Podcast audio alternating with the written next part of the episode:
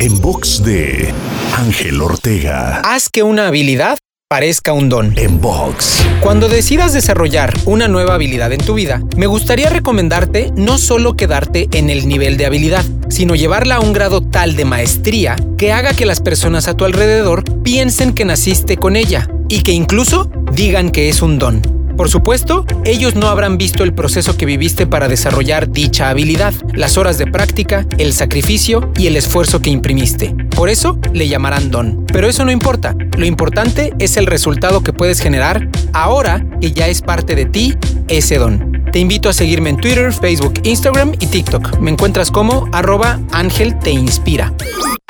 En box de Ángel Ortega. En box.